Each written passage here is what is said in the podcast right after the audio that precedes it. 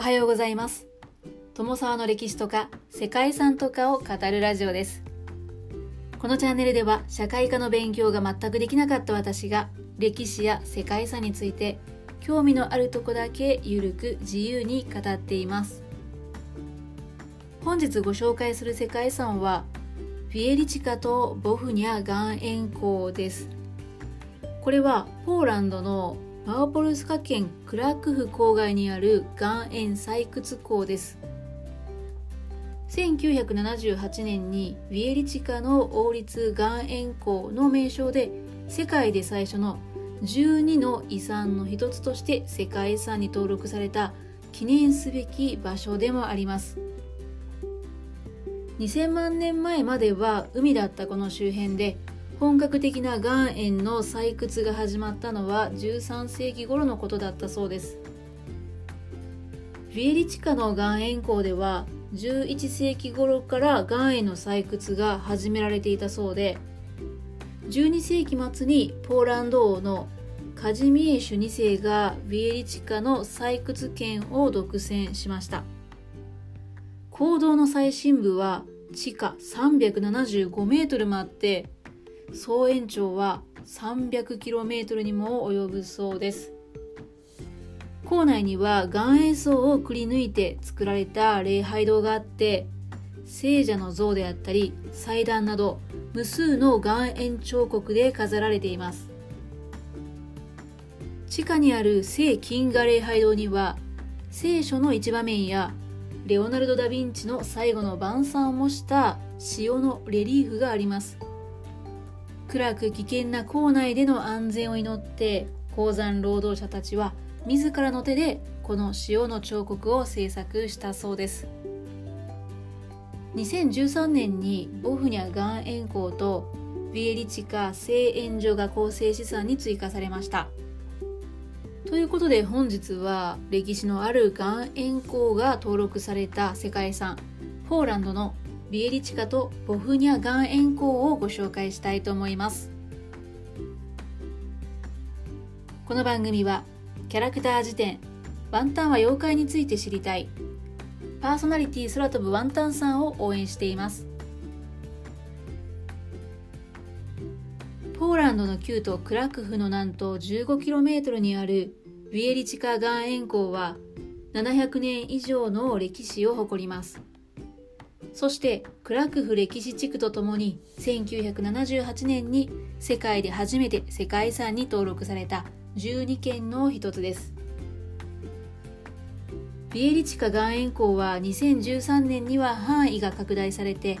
30km 東にあるボフニャ岩塩港が世界遺産に加わりました。2000万年ほど前のビエリチカは海だったんですが地殻変動によって海が陸に囲まれ潮の湖へと姿を変えていきました。やがて湖の水分が蒸発すると塩の結晶を残して蓄積した塩の結晶が地下に沈んで巨大な岩塩層を作り上げたそうです。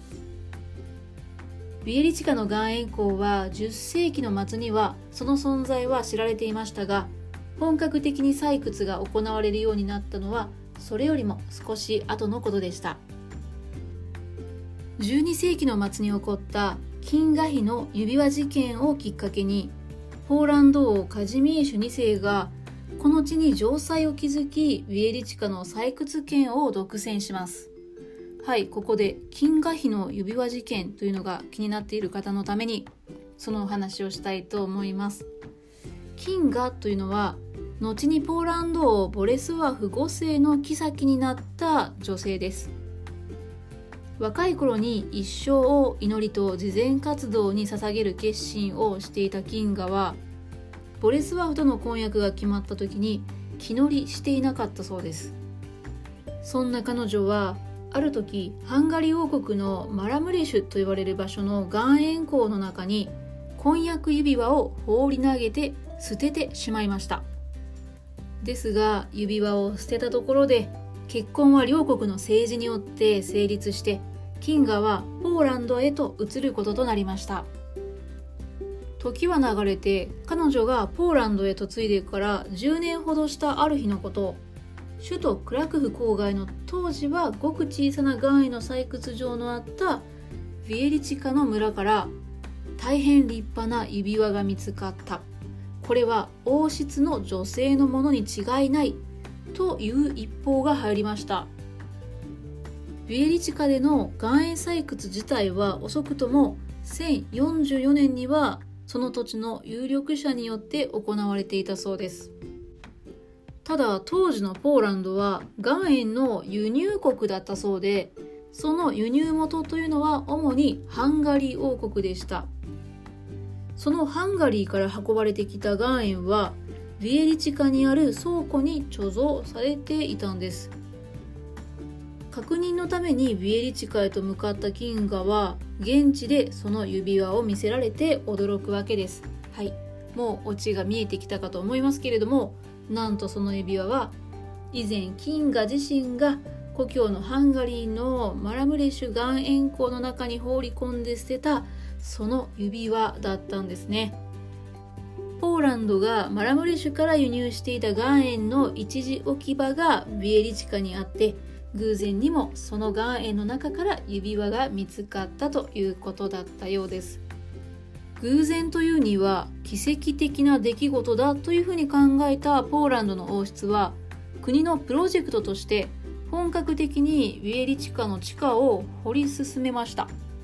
するとそこから途方もない規模の岩塩礁が見つかったのでした。おそらくただの偶然だなと思うわけなんですけれどもそこに何らかの可能性を見出せる人間の思考と行動によって未来が切り開かれた瞬間だったのかもしれません。かくして1250年ポーランド王国はこの岩塩礁からの塩の採掘を王立の事業として大規模な投資を行って事業を再編成しました。その後国王はこの塩の輸出で膨大な利益を上げ続けていくこととなるわけです。塩で国が潤うことなんてあるのかななんていうふうに思ってしまうんですけれども当時同じ重さの岩塩と金には同じ価値があったというふうに言われています。つまり塩の山というのは金の山と同等ということなんでしょう。はい、これがヨーロッパ最大の岩塩港であり世界最古の企業の一つとしても有名なフィエリチカ岩塩港の国営化にまつわる逸話ということだそうです。ビエリチカ岩塩港は13世紀に本格的な採掘が始まりました白い金とも呼ばれた岩塩の採掘には次々と新しい技術も導入されました。岩塩の搬出には木製の巻き上げ機やトロッコが使用されて18世紀にこの地がハプスブルク家の領地になった後はフランツ2世が校内を視察するための鉄道というのが敷かれたそうです。こうして大規模なものとなった採掘港は地下64メートルから327メートルに至る9層の造りになっていて全長は 300km 以上に及びました。700年以上の歴史を誇る地底岩塩採掘港は第二次世界大戦中にはこの岩塩港を占領したドイツ軍がその一部を軍需物資の製造拠点として使用したこともあったそうです。現在は観光地となっていて地下135メートルまでが一般公開されているそうです。当時の採掘の様子を再現した人形展示や岩塩で作った礼拝堂や彫刻などを見学することができます。坑道内には頑丈な岩塩に守られた空間が広がり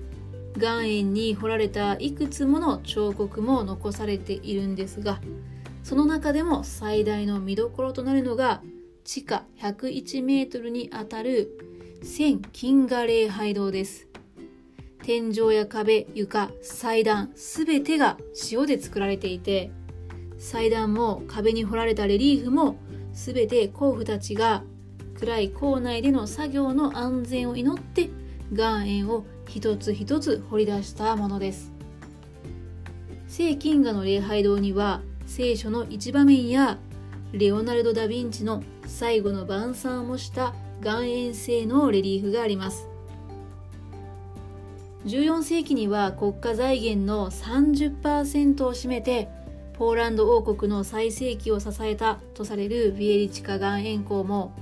1996年には商業採掘を中止しました。そして現在は多くの観光客が訪れるだけではなく地下ホールでは結婚式や舞踏会やコンサートなども催されて新たなにぎわいの空間と生まれ変わっています。ビエリチカとボフニャ岩塩港は13世紀から20世紀にかけてのヨーロッパにおける採掘技術の発展の歴史的段階を物語っています。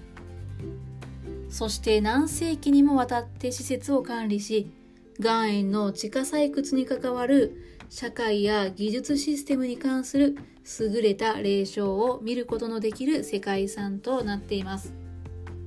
ですがそんなビエリチカ岩窟港もかつて換気装置に問題があったということで構内に湿気がたまり岩塩製のモニュメントを損ねるという理由で危機遺産リストに加えられたこともあるそうです。その後はきちんとした換気装置が据え付けられて校内の湿度が適切に保たれるようになると危機遺産リストからは除外されました。そして現在に至るということなんですね。ただ基本的には岩塩なのでそれを掘って建設された構造物というのがやはり保護とか保全にさまざまな苦労があるんじゃないかななんていうふうに想像してしまいます。ということで本日は世界で最初に登録された世界遺産の一つでもありますポーランドにあるビエリチカとボフニャ岩塩港を紹介してきました最後までご清聴いただきありがとうございますでは皆様本日も素敵な一日をお過ごしくださいね友沢でした。